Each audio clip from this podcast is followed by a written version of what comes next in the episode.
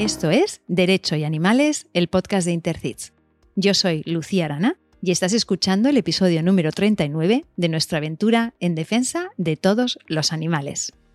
Hoy nos vamos hasta Santa Cruz de Tenerife para hablar de un caso duro, pero que ha obtenido una de las sentencias más altas por maltrato animal en las Islas Canarias gracias a la abogada de la acusación, Francisca Gutiérrez. Francisca, bienvenida. Es de verdad una gran satisfacción tenerte hoy aquí. A mí, buenas tardes y gracias por invitarme a compartir este espacio.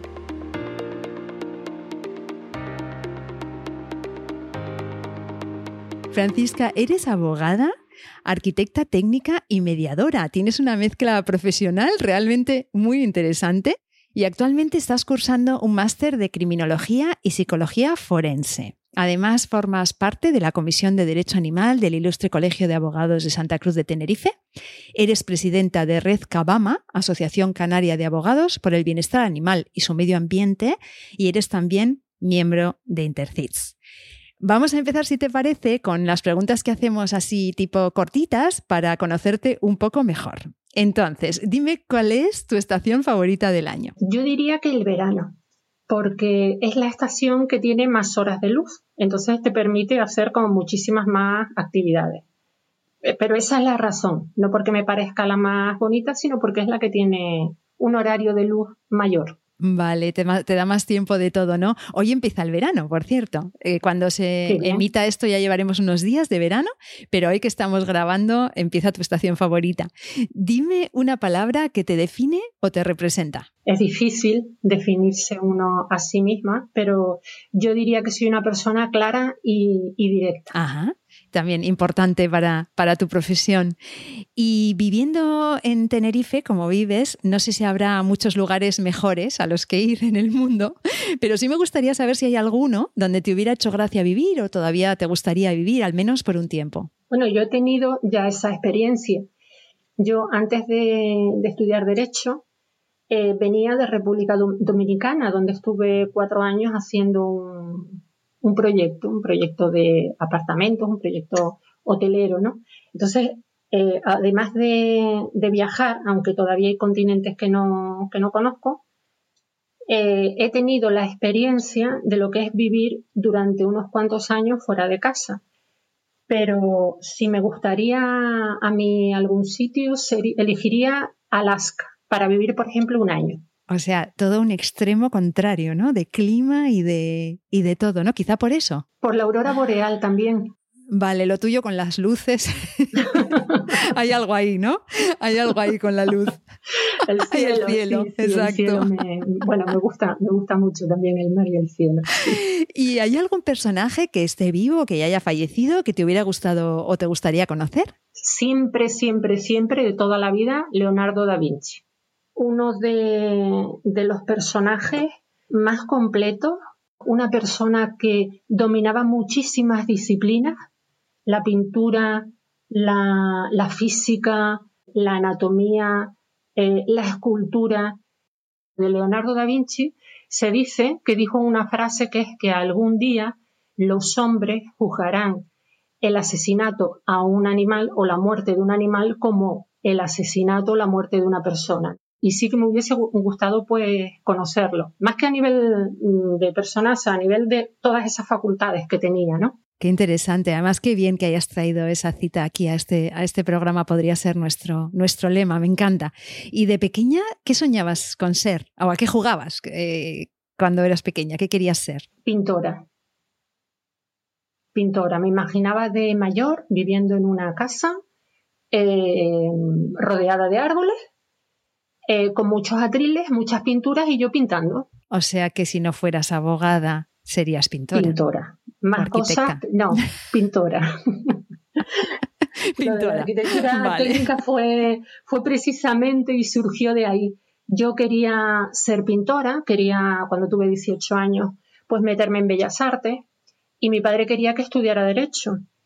Y, bueno, para mí Derecho era mm, algo eh, insoportable de estudiar una carrera de letras y un poquito intentando contentarle a él, busqué lo que más entendía yo que podía parecerse. Digo, bueno, si no puedo hacer dibujo artístico, voy a intentar hacer dibujo técnico y me metí en, en la escuela de aparejadores o arquitectura técnica. Casualmente, casualmente, las paradojas y las vueltas que da la vida, y mi padre no pudo conocerlo, al final, pues dos hermanos nos hicimos, nos hicimos abogados, teniendo otras carreras previas. Lo hicimos, pues, lamentablemente cuando él ya, ya falleció, sacamos Qué curioso, ¿verdad? Cómo se dan las cosas en la vida, ¿eh? Es muy, muy curioso. Sí. sí. cuando miras atrás y dices todos los, al final, cuántas curvas hemos hecho para llegar a, hacer lo que estamos haciendo ahora, ¿no? Me parece súper interesante. Y dime algo que te guste, algo que te interese y algo que te apasione.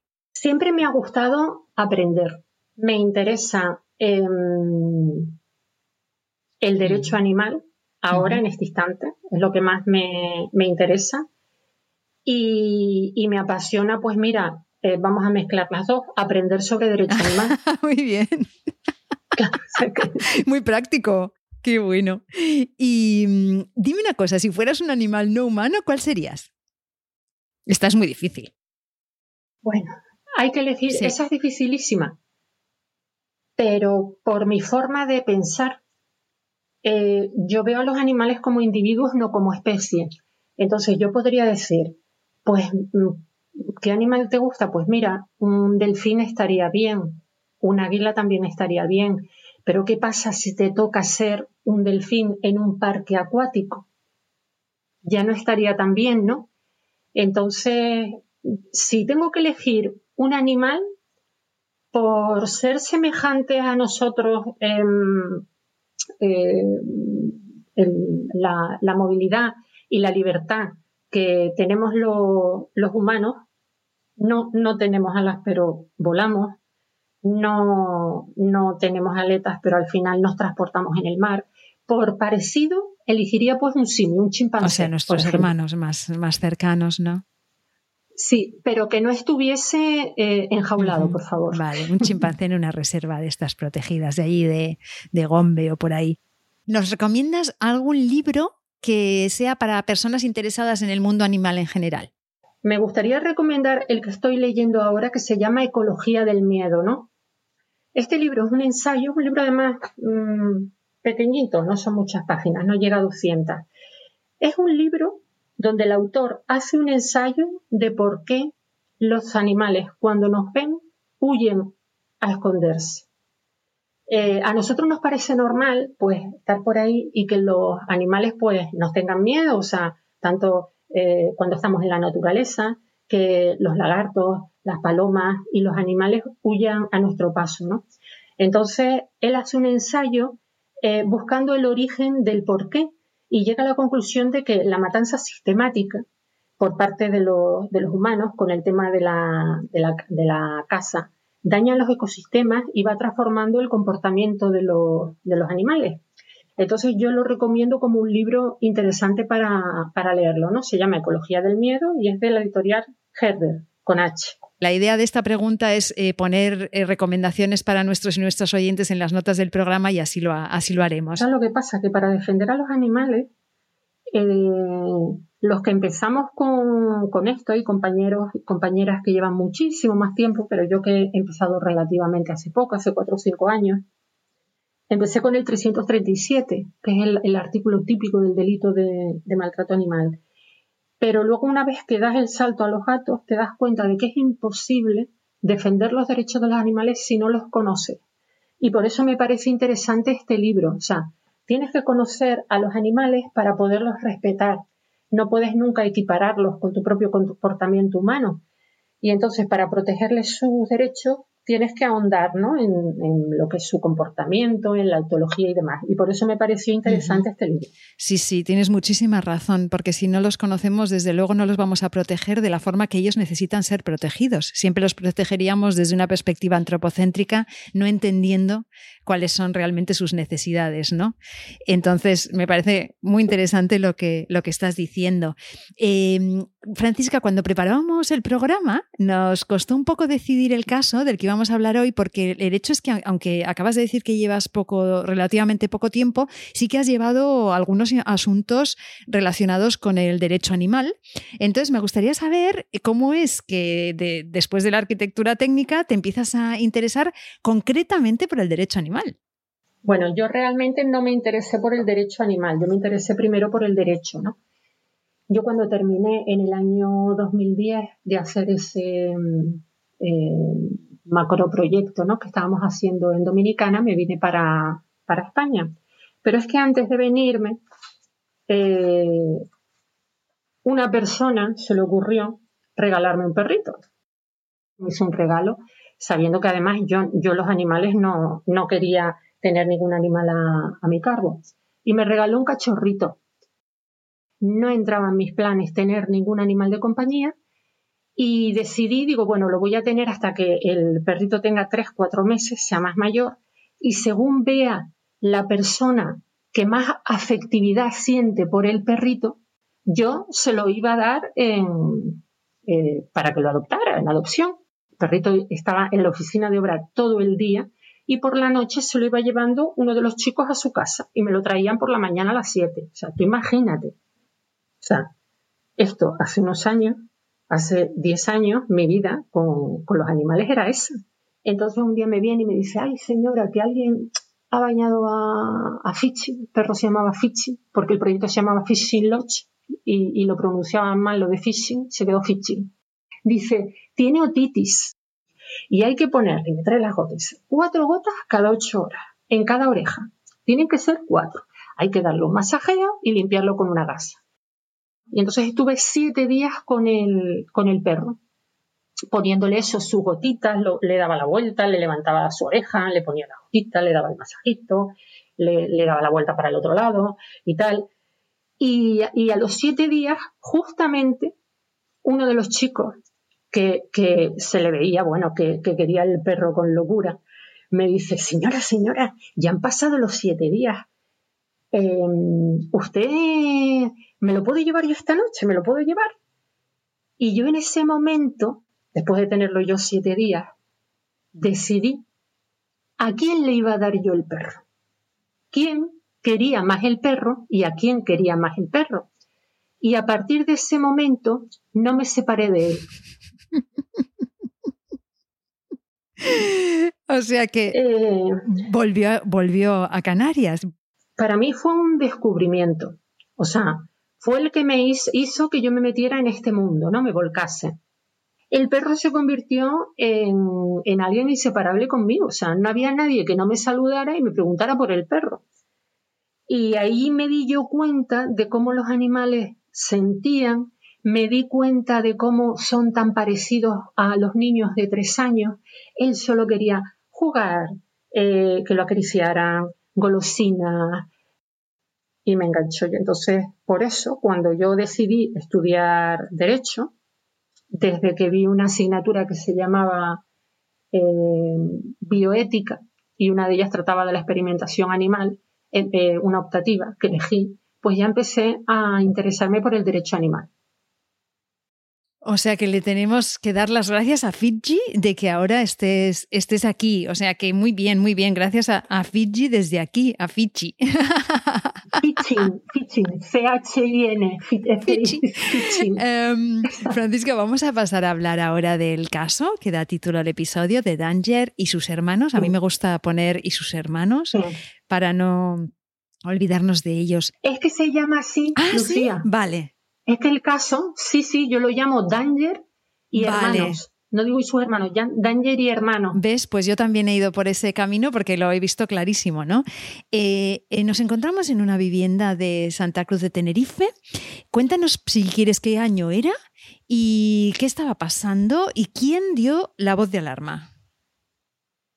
Bueno, esto es un caso que sucede en abril de 2020, justo hace un año y pico en época de pandemia. Eh, un señor deja en una vivienda, en una habitación, tres perros de su propiedad y se traslada al sur de la isla, pues con la excusa de que estamos en confinamiento y demás, mm, no atiende a los, a los animales. Eh, estamos hablando de, perros medianos, perros de, eran unos perritos entre 15 y 18 kilos, mix de podencos,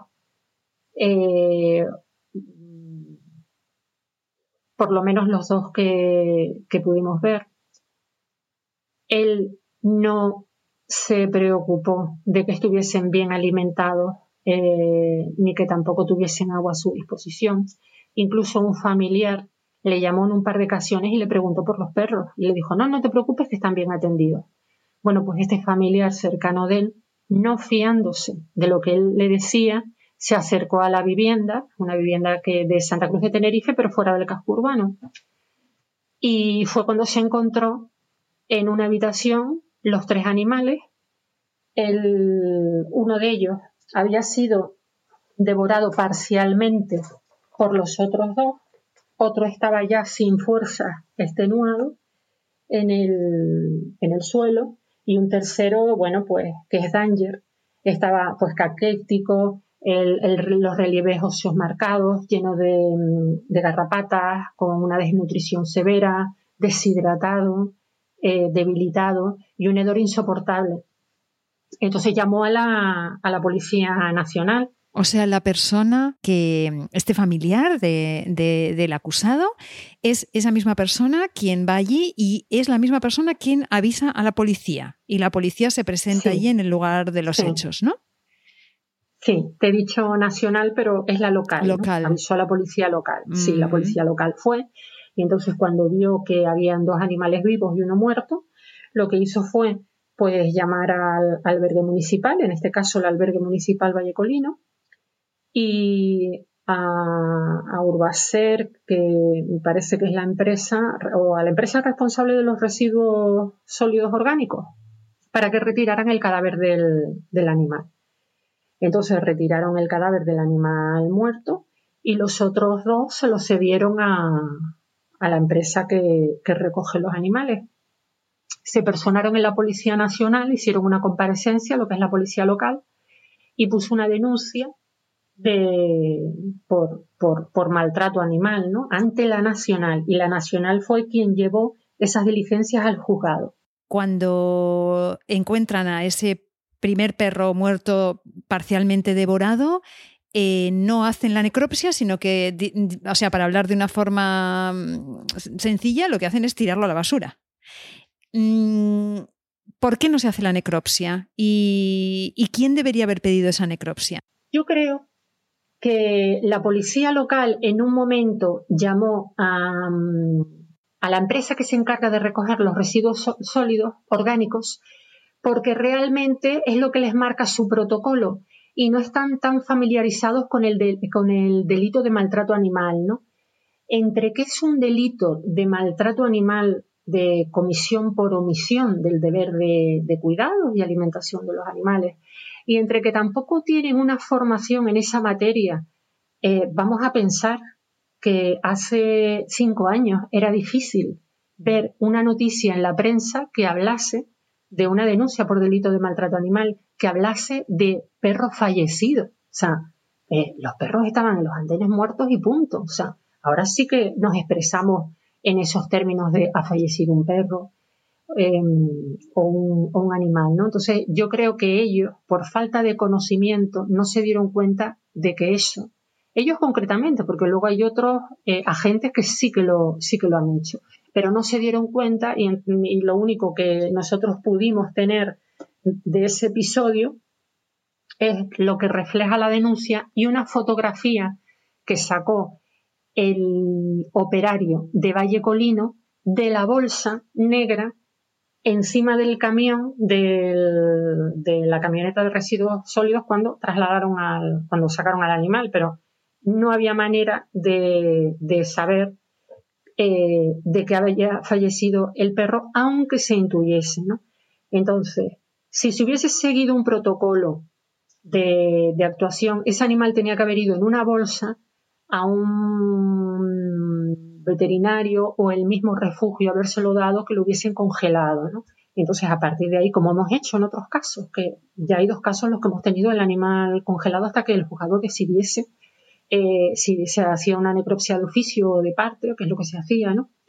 Pero bueno, la falta de la realización de esa necropsia pues impidió que pudiésemos imputar también por un tercer delito, aunque yo lo metí en el escrito de calificación, pero sabía que iba a tener pues poco recorrido, porque no, no íbamos a tener datos, la acreditación, ningún informe veterinario, ningún informe que acreditara que ese animal falleció de, de inanición. Es muy paradójico, Francisca, que el animal que más sufre es el animal que menos aparece en el caso. ¿eh? Es curioso, ¿verdad? Que al final, bueno, a ver, estoy, eh, ahora estoy especulando, ¿verdad? Pero quiero decir, al final el muerto, el que, el que está muerto, que lleva más tiempo muerto, es el que no, que prácticamente no cuenta, ¿no? Para, para el caso. Me parece, me, parece, me parece paradójico.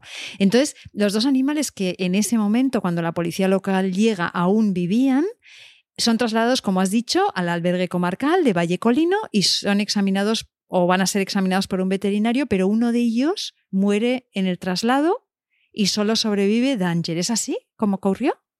El chico que los recogió, al bajarlos a los dos de la camioneta, el, otro, el, el, que falleció, falleció en sus brazos, lo oyó expirar y justo cuando entró al albergue dice, yo creo que está muerto ya.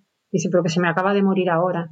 Y efectivamente, y la escena que, relata el veterinario en su, en su informe es em, que justamente en la, en la, sala donde llevaron al, al, perrito, las pulgas, una vez que el cuerpo empieza a enfriarse, abandonan eh, al perrito y se llenó todo pues de montones de pulgas. Tuvieron que fumigar como tres veces, ¿no? O sea, eso es una muestra de que el animal falleció casi justo en el, esas pulgas, que esa carga parasitaria que el, perrito traía, pues la soltó justo en, el albergue. Qué imagen, ¿eh? Francisca, qué imagen tan, tan potente y tan, y tan brutal ¿eh? de, lo, de, lo, que estamos hablando. ¿Sabemos los nombres de los hermanos de Danger? ¿Estaban debidamente chipados y con, y con sus... Bueno, el, de la, el que estaba parcialmente devorado, el que se fue en la, en la bolsa, pues no tenemos eh, forma de saber si tenía chip o no. El que falleció no tenía chip. Danger era el único que lo, que lo tenía, ¿no? Y no sabemos los nombres. Por eso, además, te digo que el caso es Danger y, hermanos, porque el hecho de ponerle nombres a un animal es algo que hacemos cada vez que denunciamos, cada vez las asociaciones, cada vez que rescatan. Es como darle dignidad al, animal, ¿no? O lo primero que se hace es ponerle un nombre.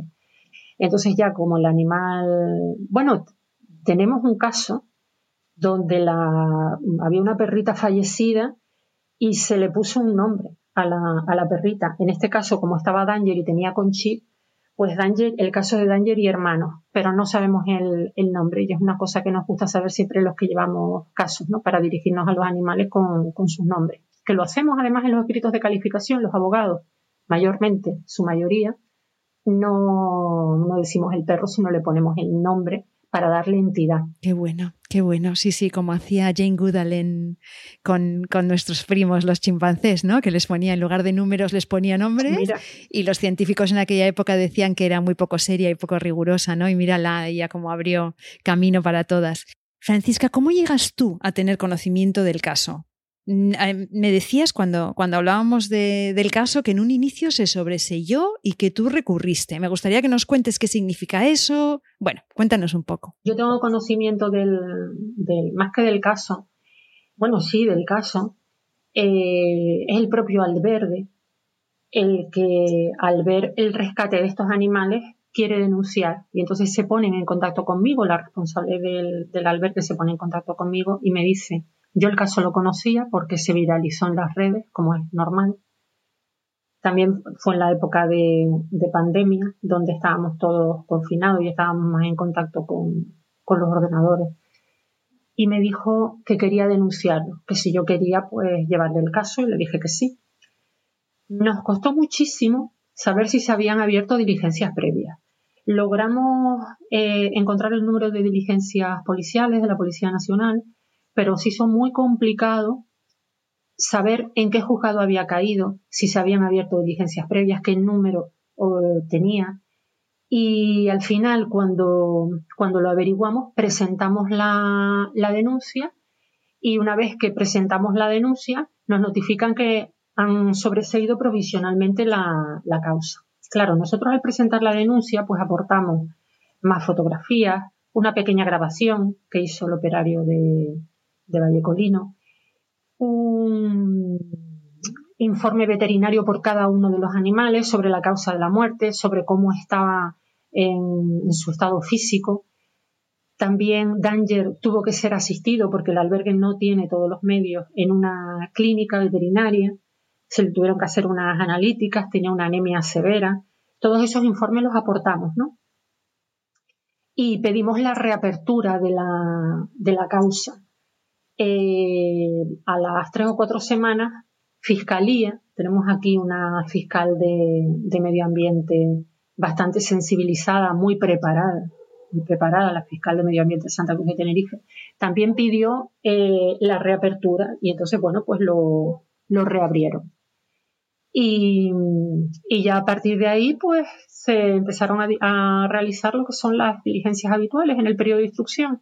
O sea que si no lo hubierais, digamos, asumido vosotros, o sea, tú no hubieras llevado el caso con el albergue, este caso no, no, no hubiera prosperado. No, si hubiese sobreseído, claro, porque nadie, el, lo que es la denuncia, eh, la comparecencia de la policía local ante la Policía Nacional y a su vez en el juzgado, no es un fiel reflejo de lo que, de lo que había sucedido.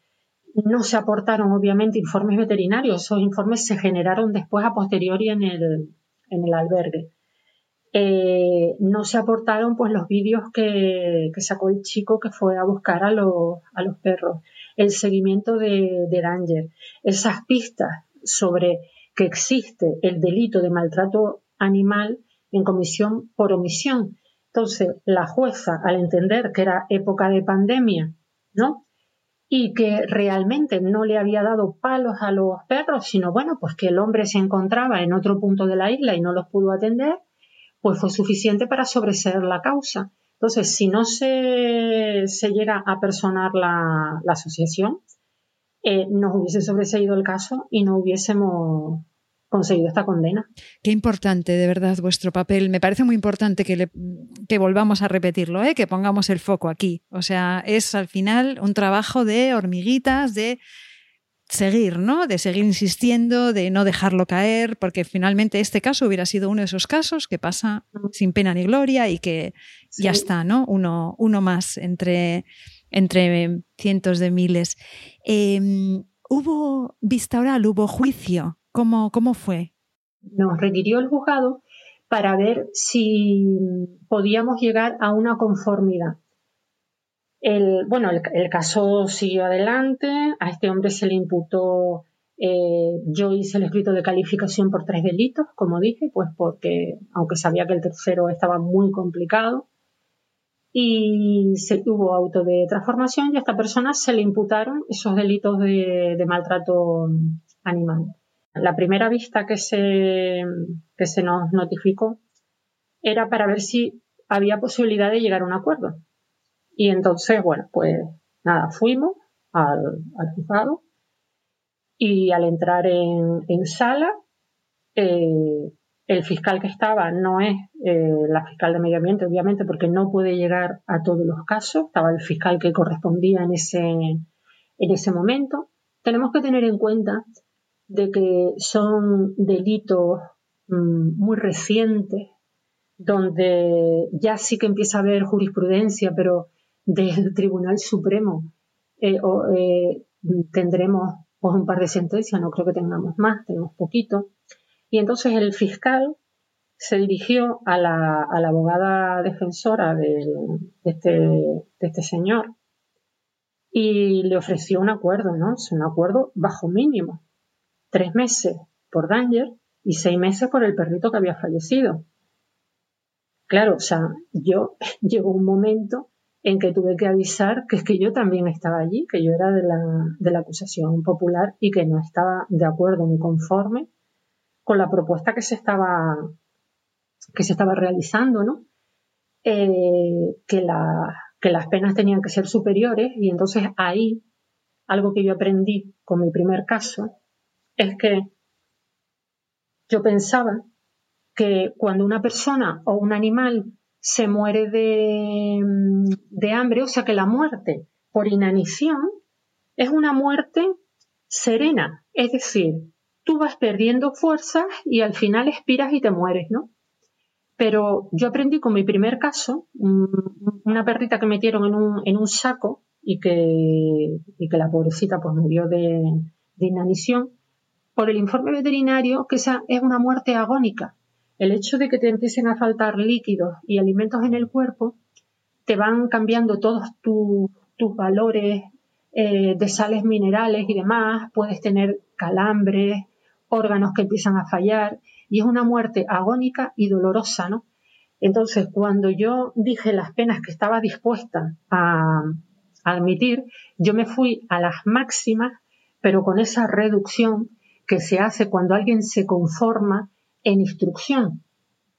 Es decir, con una reducción de un 3%, partiendo de las máximas, porque claro, si yo me voy a penas máximas y pido penas máximas, eh, eso no me garantiza en un juicio que, le vayan a condenar por esa pena. Y entonces sé que la, que la jueza me miró y me dijo, pero letal es que usted quiere que, que, haya juicio. Y entonces le dije, no señoría, yo lo que quiero es que se haga justicia, porque este tipo de muerte no es una muerte pacífica y tranquila. Los animales, los dos, sufrieron terribles dolores el, esto es un, maltrato animal con una agonía, sobre todo el que falleció, extrema. Y entonces, bueno, pues yo me mantuve en, en, esa, en esas penas, pues yo pedí nueve meses para, para Danger y doce meses para el perro fallecido y además pedí que fueran dos delitos individualizados. Pero es que aparte de eso, Fiscalía no pidió los años de inhabilitación y yo pedí ahí los máximos. O sea, mm, normalmente cuando hay una conformidad, pues, se puede intentar reducir un poco, eh, porque en un juicio nunca sabes lo que, vas a lo va a pasar. Es un riesgo, es un riesgo. Un juicio no te garantiza que vayan a condenar por la máxima pena. Entonces, eh, lo que yo no bajo nunca son las penas de inhabilitación. Para mí es importante la pena de prisión, pero sobre todo que esa persona tenga el máximo de tiempo sin poder tener un, animal, pues algo que no contemplaba el fiscal porque la, inhabilitación creo que es potestativa.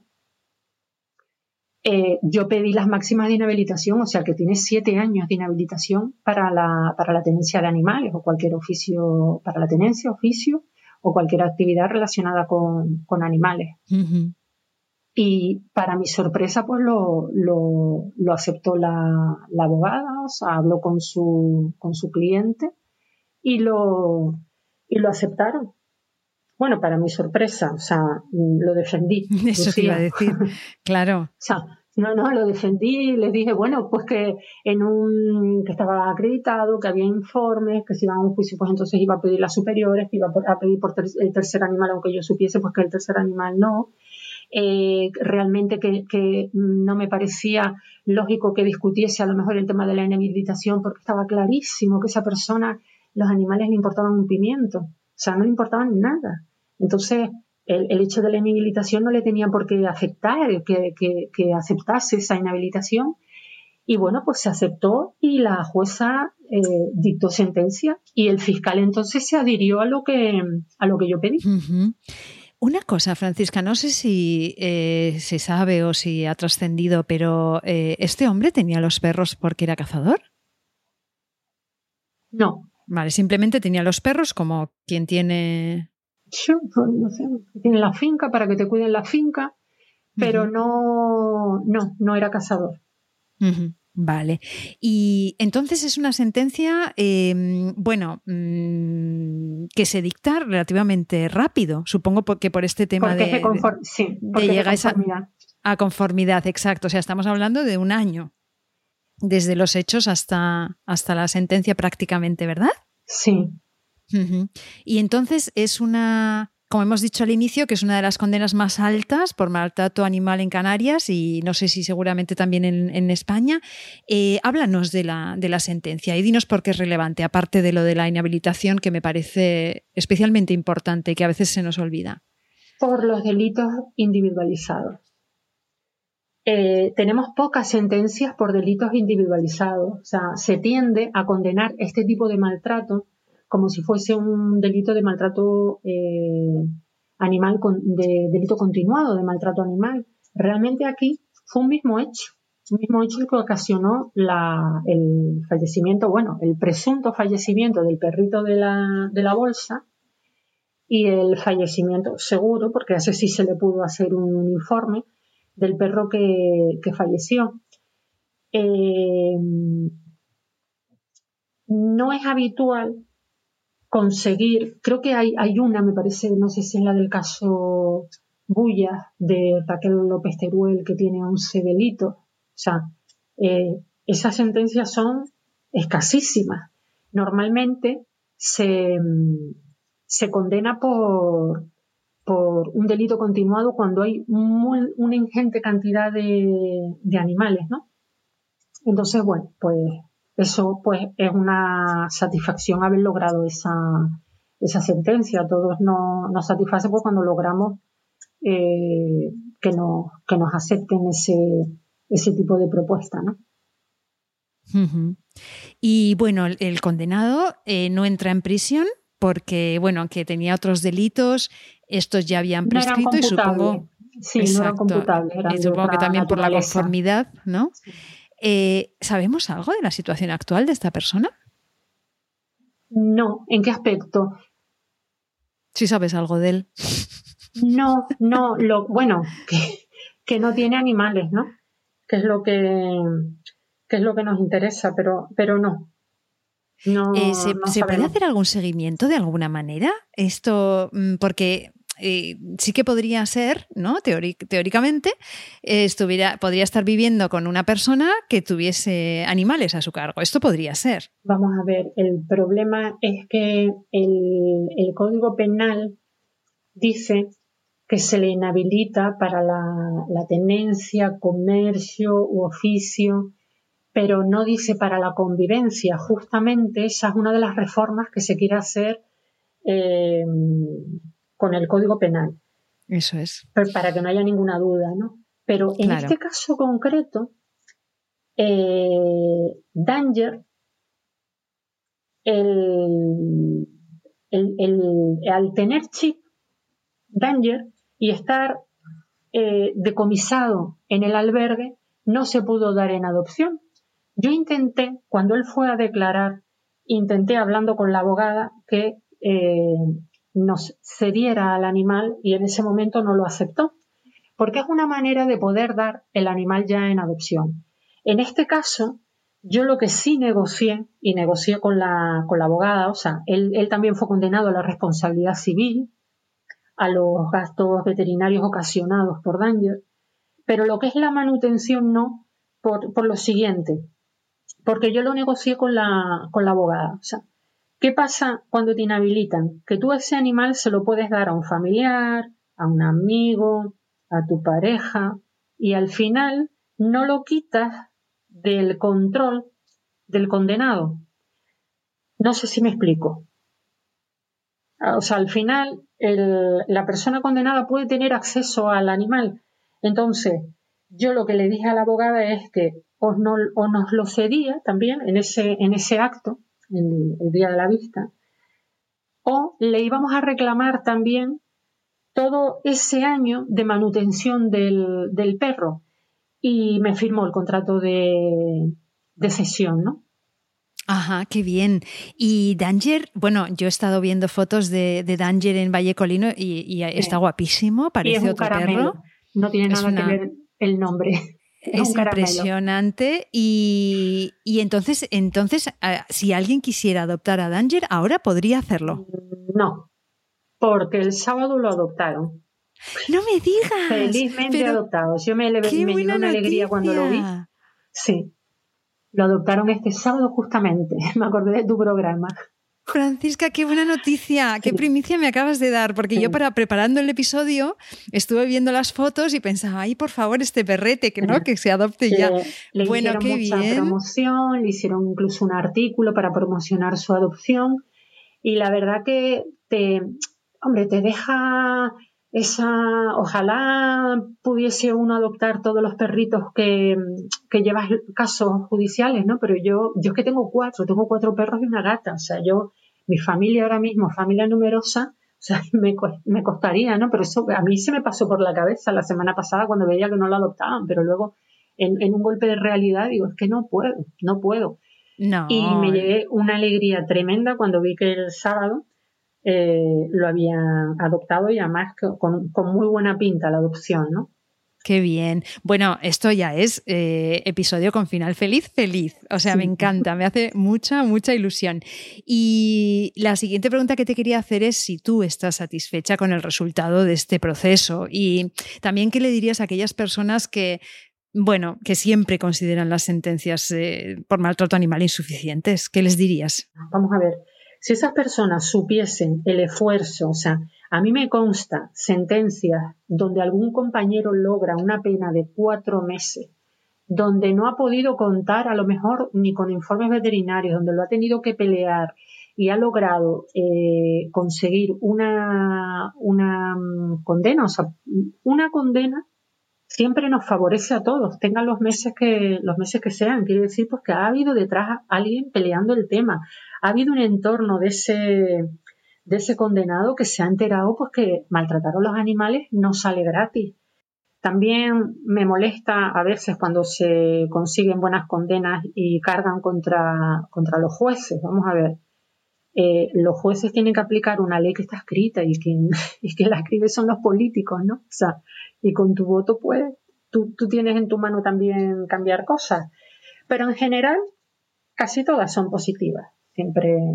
Incluso estaba yo pensando que conseguir eh, cuando si esto a lo mejor lo llega a hacer esta persona con cinco perros, probablemente hubiese sido muy difícil conseguir delitos individualizados, condena por delitos individualizados. No sé si me explico.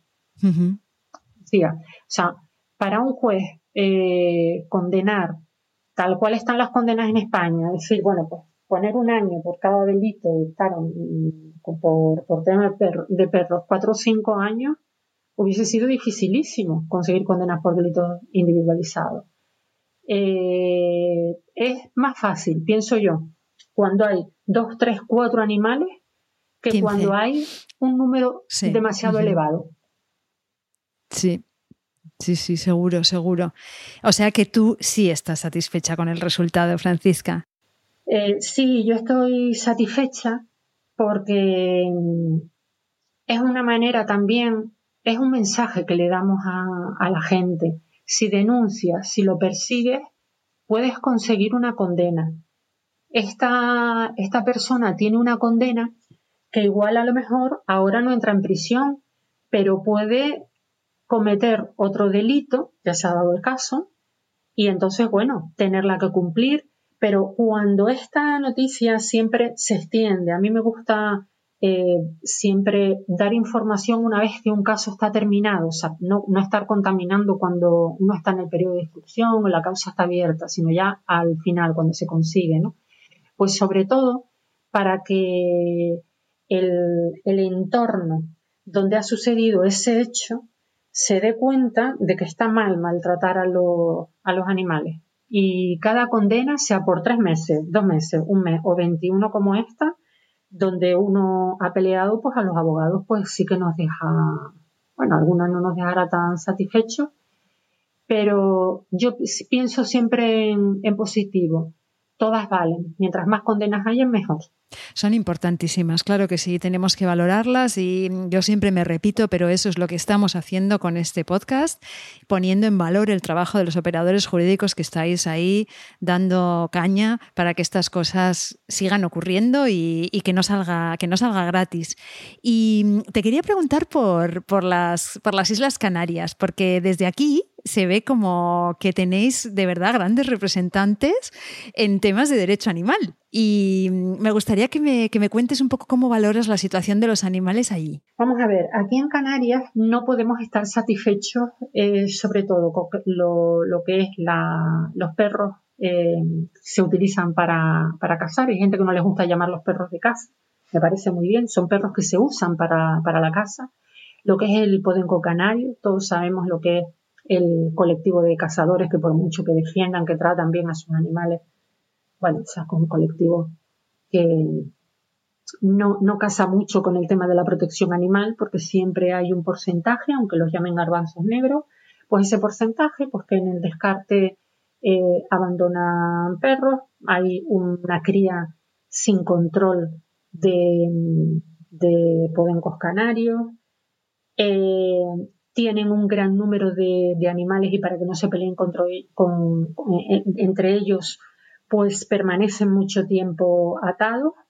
Y ahora mismo se nos ha sumado otro problema que es la biodiversidad canaria eh, como valor constitucional a proteger, eh, tenemos cinco parques naturales en Canarias, o sea que, es la comunidad que más parques naturales tiene.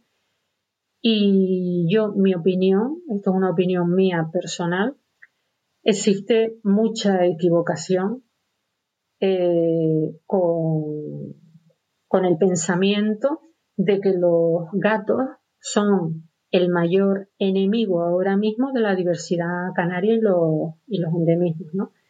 Pero esto es una, un jardín que si nos metemos podríamos estar dos horas, dos horas hablando y desde luego no, no, estamos contentas. Lo que sí podemos hacer, si te parece, Francisca, es poner el enlace al, al, informe de Abatma, al reciente informe de Abatma, que es eh, especialmente interesante. La primera parte que ha salido, la parte, creo que era la parte veterinaria, y va a salir una segunda parte, ¿verdad? Ya salió la segunda parte. Ah, ya salió. Vale, pues pondremos, pondremos el enlace a, a ese informe en, en las notas del programa, porque es algo de realmente muchísimo interés, porque hay una cantidad de desinformación sobre ese tema de los gatos y una cantidad de falacias que se, que se manejan allí por gente pseudocientífica que es como muy alucinante. Entonces es verdad que hay que poner un poco las cosas en su lugar y ese informe es extraordinario. O sea que sí.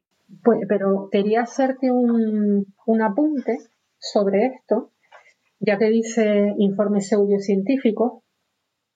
Eh, yo he asistido a las charlas de, que se han hecho de biodiversidad y he escuchado en muchas ocasiones como que realmente los que saben para, para poder opinar sobre una ley de biodiversidad son eh, los científicos, los técnicos especializados, sobre todo pues los biólogos, eh, y por supuesto está dentro el grupo ese que has nombrado de pseudocientíficos. Pero no debemos olvidarnos que el artículo 1 de la Constitución dice que España es un Estado social y democrático de derecho. Yo le, diría, le daría un mensaje a todos estos grupos de, técnicos de esas disciplinas que entienden, porque yo los he escuchado de primera mano, decir que son los que están preparados para hacer las leyes, que el artículo 1 de la Constitución dice que el abanico tiene que ser mucho más grande y que puede opinar todo el mundo. porque echaban a un lado al colectivo animalista, eh, a la opinión pública, o sea, y no, tenemos tanto derecho a participar y a opinar sobre las leyes que se, que se hagan en nuestro país, ¿no? Muy buen mensaje, me gusta mucho.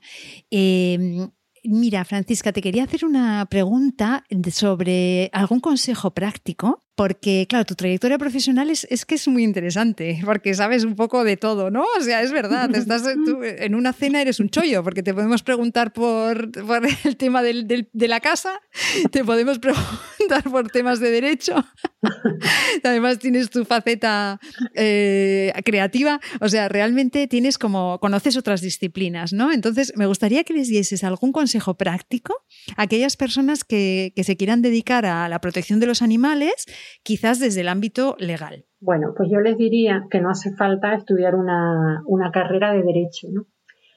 porque hay un campo tan grande en el terreno administrativo que no hace falta ser letrado para poder eh, intentar modificar ordenanzas, hacer convenios de regulación de los SER, eh, presentar denuncias administrativas en tu municipio, que se formen, que se formen, que aprendan, que estudien, que hay mucha, mucha oferta formativa ahora, ¿no? Entonces, bueno, porque estudiar derecho sabes que es muy, que es muy largo, que también lo podrían hacer a cualquier edad. Yo lo hmm. hice. Y todavía no descarto estudiar alguna otra cosa más, pero como todavía no, no he terminado de saber todo lo que tengo que saber, cada vez que investigo mm, algo de una ley administrativa, pues aparece otra y otra y otra con respecto al tema de los animales, pero que, que sí, que se, que se formen que se apuntan en los cursos de, formación que hay, que no solo todo es la denuncia penal, el campo administrativo es un campo muy grande en el cual se puede ayudar muchísimo a los animales. Madre mía, y tanto. Las cosas importantes que pasan en el ámbito administrativo y que, y que a veces no, no somos conscientes. Me, me encanta, ¿eh? me gusta mucho este mensaje. Y bueno, ya vamos a ir cerrando y entonces tenemos lo que llamamos los 30 segundos de oro que son 30 segundos en las que puedes dar el mensaje que, te apetezca a nuestras y nuestros oyentes y tus 30 segundos de oro empiezan ya. Yo lo que diría es que hagamos hay una palabra muy bonita que aprendí yo en Dominicana, que venían a verte para tener una reunión y decían, mire, nos podemos sentar a edificarnos, a edificarnos, algo relacionado con, con la carrera, pero que realmente lo que significaba era a formarnos uno al otro, a retroalimentarnos, a darnos información para, para poder estar eh, bien informados de algo, ¿no? Entonces yo diría que nos edifiquemos, que aprendamos, que es lo que me gusta eh, hacer a mí y a, y a mucha gente, y que, y que pensemos y nos desprogramemos que esto de ser o considerarnos una raza superior no sirve para que tengamos un poder sobre los animales y los usemos, sino es todo lo contrario, esta superioridad nuestra, que, puede ser discutible, esta superioridad tiene, tiene, que ser algo que nos obligue a responsabilizarnos del, más débil, ¿no? Entonces, eh, hacer un ejercicio de, de empatía con las personas y con los animales, o sea, con los seres vivos. O sea, ponernos en, en su lugar, ¿no? Eh, pues es el mensaje que le daría yo a, a la gente, que es el que me aplico yo, ¿eh? que es el que me aplico yo también. Qué bueno, pues con ese mensaje la verdad es que poco más vamos a añadir, es un mensaje fantástico para cerrar. Gracias de corazón por habernos acompañado hoy desde, desde tu isla y por tu labor en defensa de los animales. De verdad, muchas gracias Francisca. Un abrazo. A ustedes. Pues hasta aquí un episodio más de Derecho y Animales en el que hemos visto cómo paso a paso y gracias a la implicación de personas como Francisca, se va haciendo justicia ante estos actos de crueldad contra nuestros compañeros no humanos. Porque queremos edificarnos, como diría Francisca, y no queremos vivir en una sociedad en donde este tipo de aberraciones queden impunes. Nos escuchamos en dos semanas con un caso bastante diferente al que eh, en el que nos acercaremos al mundo del cine. Gracias por vuestro apoyo y por tener clarísimo que ya ha llegado nuestro tiempo, el tiempo de los derechos de los animales.